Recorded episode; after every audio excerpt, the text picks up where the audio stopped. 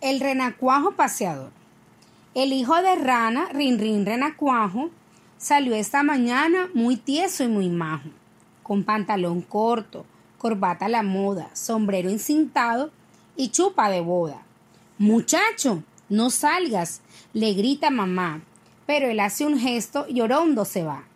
Halló en el camino a un ratón vecino y le dijo, Amigo, venga usted conmigo, visitemos juntos a Doña Ratona, y habrá francachela y habrá comilona.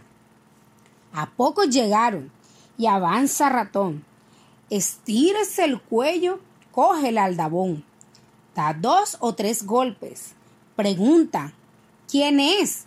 Yo, Doña Ratona. Beso a usted los pies. ¿Está usted en casa? Sí, señor, sí estoy. Y celebro mucho ver a ustedes hoy. Estaba en mi oficio, hilando algodón.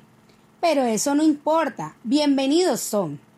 Se hicieron la venia, se dieron la mano, y dice Ratico, que es más veterano, mi amigo el de verde, rabia de calor, démele cerveza, hágame el favor. Y en tanto que el pillo consume la jarra, mandó a la señora traer la guitarra y a Renacuajo le pide que cante versitos alegres, tonada elegante. ¡Ay! De mil amores lo hiciera, señora, pero es imposible darle el gusto ahora, que tengo el gaznate más seco que estopa y me aprieta mucho esta nueva ropa. Lo siento infinito, responde tía rata, aflójese un poco chaleco y corbata, y yo mientras tanto les voy a cantar una cancioncita muy particular. Mas estando en esta brillante función de baile y cerveza, guitarra y canción, la gata y sus gatos saltan al umbral y vuélvese aquello el juicio final. Doña Gata vieja trinchó por la oreja al niño ratico maullándole ¡Hola!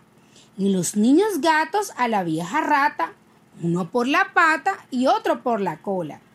Don Renacuajito, mirando este asalto, tomó su sombrero, dio un tremendo salto y abriendo la puerta con mano y narices se fue dando a todos noches muy felices y siguió saltando tan alto y aprisa que perdió el sombrero, rasgó la camisa, se coló en la boca de un pato dragón y éste se lo embucha de un solo estirón.